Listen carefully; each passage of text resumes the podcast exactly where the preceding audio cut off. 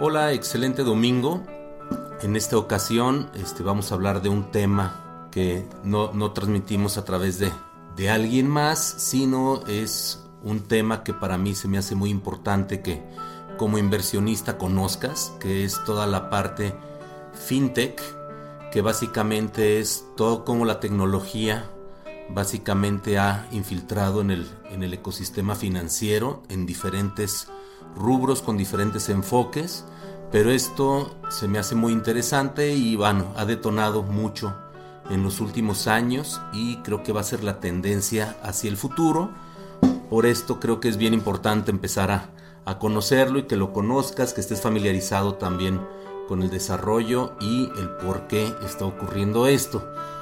Básicamente, este, el tema de, la digitalización, la democratización, toda esta parte disruptiva que tanto se está hablando, en realidad es parte de un proceso este, donde el primer paso, como lo explica Peter Diamandis, que es este, un, pues, un referente en todo el tema exponencial, este, tiene un instituto muy famoso también, este, la, la Universidad Singularity, este, que básicamente tratan de todos estos temas y cómo se puede de una manera más eficiente y con tecnología resolver los problemas más importantes del mundo. ¿no? Entonces él, hizo un esquema donde básicamente son seis pasos donde se explica el, el porqué, el trasfondo y el objetivo también de, de todo el tema tecnológico y cómo implementarlo para lograr exponenciar los resultados. Este, el primer paso es el digitalizado, entonces básicamente entender que todo se convierte en un software o en, en, unos y ceros, en ahora sí que en el sistema binario, es digitalizarlo todo. Antes una fotografía era de papel, ahorita es un código, son unos y ceros. Este, el segundo paso es que es engañoso. Si normalmente los comienzos de un crecimiento exponencial de tecnologías exponenciales son engañosos, parecen que no están consiguiendo la atracción necesaria, este, son más lentos. Normalmente abrir una tienda en internet es mucho más lento que una tienda y empezar a vender en el comercio físico. Este, pero una vez que pasa cierto umbral, se disparan y, no tienen punto de comparación este, los unos con otros. El tercer paso es que es disruptivo disruptivo, esta disrupción ocurre cuando el producto o servicio digitalizado básicamente supera al analógico o al físico, prácticamente por su eficiencia, el, alcance que tiene y por su costo. El cuarto es que es desmonetizado. ¿Qué significa? Que el dinero empieza a salir de la ecuación.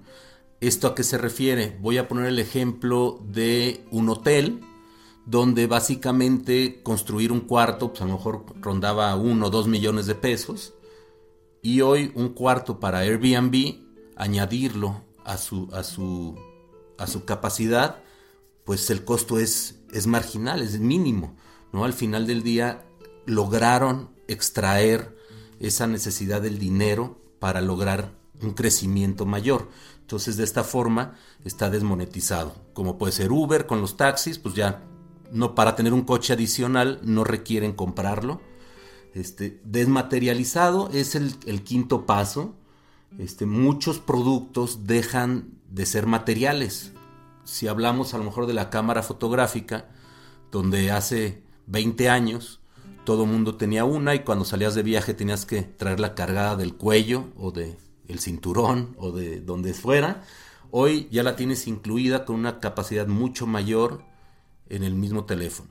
Entonces, básicamente desmaterializas esto. Antes tenías una agenda física, tal vez toda la manejes, pero por gusto, pero en realidad en tu teléfono ya tienes una agenda mucho más eficiente, ¿no? Un reloj, un despertador, todo lo que hemos metido básicamente en, en, en nuestros teléfonos, en nuestras computadoras, inclusive todo un archivero o toda una biblioteca, o hablemos de un servicio como Spotify, donde básicamente tienes una biblioteca de millones de canciones que difícilmente tendrías de manera física por unos cuantos pesos. Y básicamente esto llega al número 6, que es, es el, último paso, que es democratizar esto que se ha hecho, ¿no? Entonces básicamente lo que hace en este ejemplo de Spotify es decir, bueno, yo tengo acceso a una de las mayores bibliotecas, librerías, perdón, de música o bibliotecas de música este, del mundo por 100 pesos o inclusive gratis si estoy dispuesto a escuchar anuncios cada 5 minutos.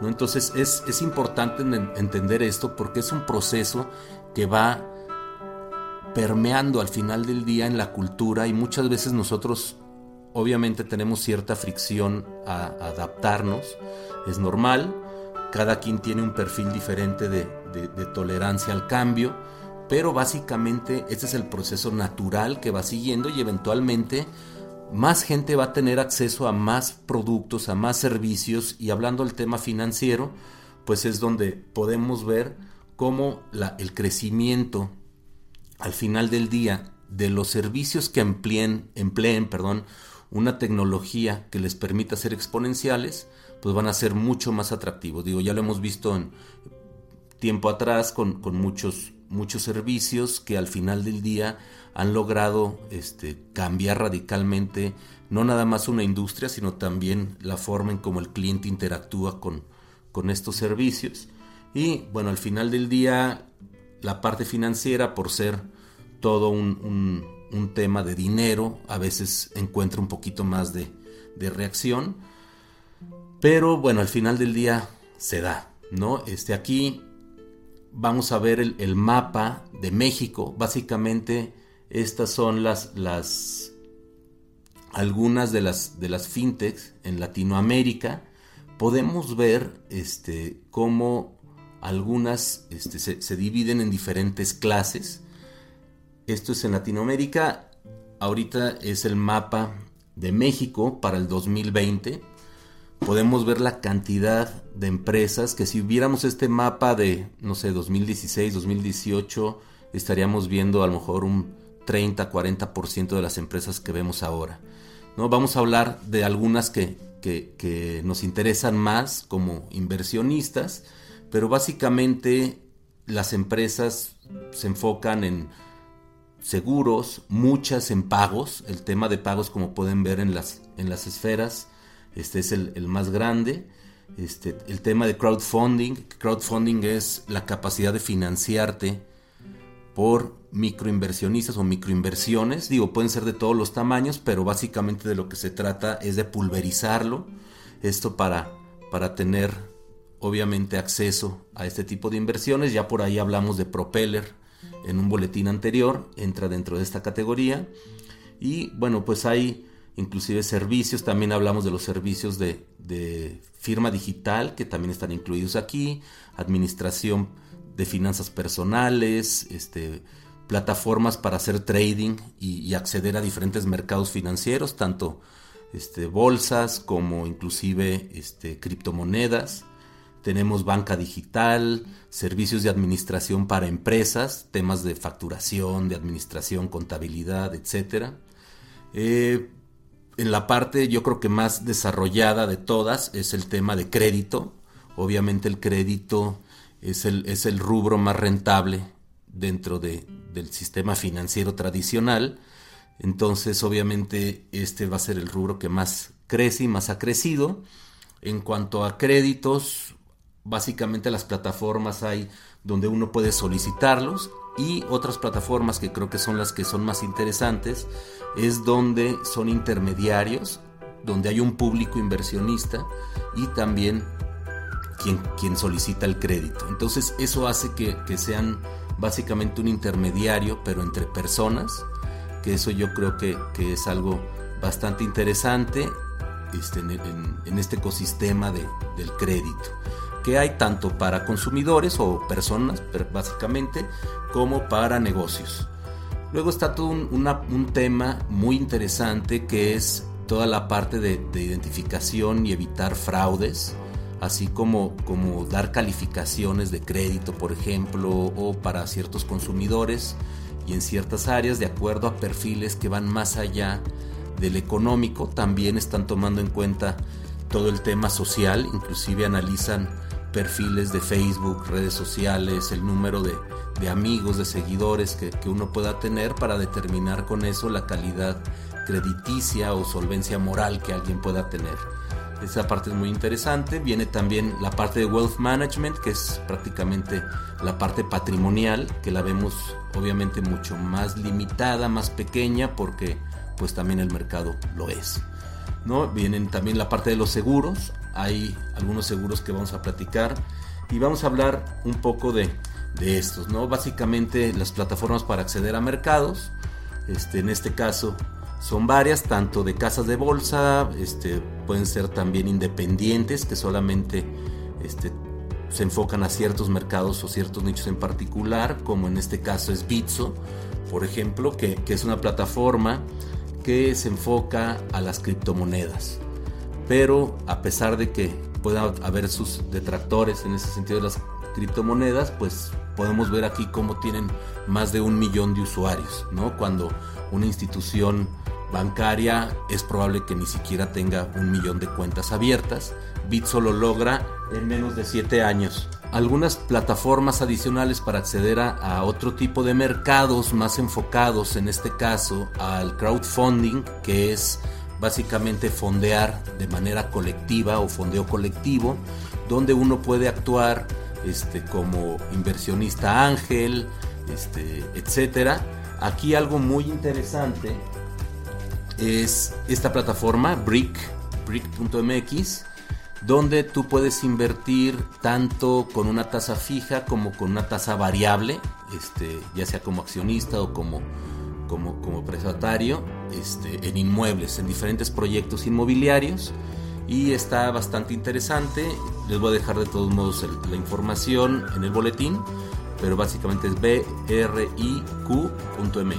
En cuanto a seguros y protección, creo que una plataforma que, que, me llamó mucho la atención es Mituo, donde cambia un poco la forma de ver los seguros, porque en este caso, si tienes, y cosa que es muy común, un segundo auto, un coche que casi no mueves, este, el seguro te puede salir realmente barato porque en realidad lo pagas por kilómetro. Entonces tú tienes un rango de uso donde si lo utilizaste menos de, digamos, 10.000 kilómetros al año, va a ser variable y puedes tener descuentos bastante interesantes sin dejar de tener asegurado tu coche. Las aseguradoras tradicionales calculan que tú estás expuesto a un riesgo en la calle el 100% del tiempo que tu coche está en tu poder, cosa que no, es, no es necesariamente correcto. Y aquí esta plataforma lo, lo ha hecho bastante interesante en ese sentido. Entonces si tienen por ahí autos que no utilizan tanto, puede funcionar. Plataformas para invertir, bueno ya cada vez hay, hay más, la mayoría están ligadas a instituciones financieras tradicionales, este, casas de bolsa. Entonces bueno, obviamente aquí yo creo que el último lanzamiento que hubo este 2020 fue GBM Plus. GBM Plus es el, el hijo de, GBM Home Broker, es básicamente la, la, la, la siguiente plataforma que se está lanzando por parte de GBM y que te permite acceder a inversiones este, de, de, la bolsa que cotizan aquí en México, básicamente el SIC y todo lo que son las emisoras de nacionales, ETFs y también algo interesante que muchas veces la gente no toma en cuenta son las ventas en corto, que la próxima semana vamos a hablar mucho más de estas ventas en corto, cómo funcionan, qué son y para quién son que no están abiertas a todo el público, pero existen. En cuanto a plataformas para prestar dinero y obtener créditos, que es donde creo que ha tenido una mayor explosión el tema fintech aquí en México, interesante, me gusta Yo Te Presto. Este, ¿Por qué me gusta? Porque básicamente lo que hacen es conectar gente que quiere prestar con gente que quiere un préstamo. La gente que quiere prestar puede invertir, no sé, 10, 100 mil, 200 mil pesos y elegir el tipo de perfil o riesgo al que quiere meterse. Entonces, al momento de que se perfila la, el cliente por la parte de, de, de quien quiere un crédito, este, trata de hacer un match entre el riesgo que tú quieres correr contra el riesgo que implica una persona en particular y al mismo tiempo diversifica en muchos, este, en muchos, en muchos préstamos, de tal forma que tu dinero tampoco está arriesgándose en un solo préstamo. Esto está interesante, yo te presto.com y hay muchas otras similares. Este, no estoy diciendo que sea la mejor ni nada, simplemente son, son ejemplos de lo que hay. En la parte de administración de empresas, también obviamente cada uno tiene un enfoque diferente. Hay quien se enfoca a la administración este, de cobranza, a la administración general en, cuestión de facturación, prácticamente la, administración integral y hay quien tiene nichos muy particulares. Una de ellas es Gestionix. Gestionix, particular si la conozco muy bien, ayuda a que tengas en la nube prácticamente la información. Es un sistema bastante accesible que te permite llevar contabilidad, facturación, eh, tener diferentes reportes, este, tener la información prácticamente en, en, la palma de tu mano o en tu computadora. Son plataformas interesantes que han venido llegando, que a lo mejor muchos negocios por su tamaño no justifican la inversión en sistemas más completos o los que tradicionalmente se utilizaban y esto puede ser una alternativa. En la parte de banca digital, sí hay bancos que han nacido este, básicamente en, el, en el ecosistema digital, pero la gran mayoría están ligados a un banco físico, ¿no? Como podría ser Hey, que es básicamente Banregio. Entonces es, la plataforma digital a través de la cual quieren llegar a un nicho más joven, con sí servicios obviamente más limitados, pero al final del día sí son. También hay otros bancos que se enfocan a nichos particulares, a lo mejor este, empresas en, desarrollo, etcétera, que al final del día tratan de cubrir un, huequito ahí que, que han dejado la banca comercial. Hoy por hoy es difícil que se sustituya y más en, en servicios de, de, de, mayor envergadura o de mayor sofisticación este, a través de, medios digitales, porque obviamente gran parte de esta personalización se pierde, pero puede funcionar para algunos, algunos nichos y algunos servicios. Entonces, bueno, básicamente este es el, el radar fintech aquí en México. Vamos a, a darle seguimiento a lo mejor en un añito más para que veamos cómo, cómo se ha modificado este mapa, pero sí creo que es muy importante que volteen a ver todo lo que está sucediendo este, en, este, en este rubro, porque también hay oportunidades de inversión muy interesantes. Hay servicios, inclusive de back office, todo el tema de back office que a veces es muy caro, firmas digitales, nada más de solamente pensar el cuello de botella que es la parte de los contratos dentro de las instituciones financieras, desde la administración, el resguardo, la creación, la documentación, etcétera, el archivo este, de, grandes instituciones financieras, el, llevarlos a, la parte digital, el facilitarlos, puede también permitir que prácticamente el 50% de, los mexicanos tenga acceso a servicios financieros. Eso es lo que está haciendo tan atractivo esta parte, porque es más fácil llevarles un celular y una conexión a internet a un pueblo remoto que una sucursal bancaria. Entonces, espero que les haya gustado este tema, ya que fue un poquito largo. Este, nos vamos a quedar este domingo nada más con este tema y espero que les guste el próximo tema de la semana que entra, que va a involucrar todo el, el aspecto de las ventas en corto y cómo podemos hacer dinero también en mercados que van a la baja. Pues muchas gracias por escucharnos y espero que les haya gustado. Gracias.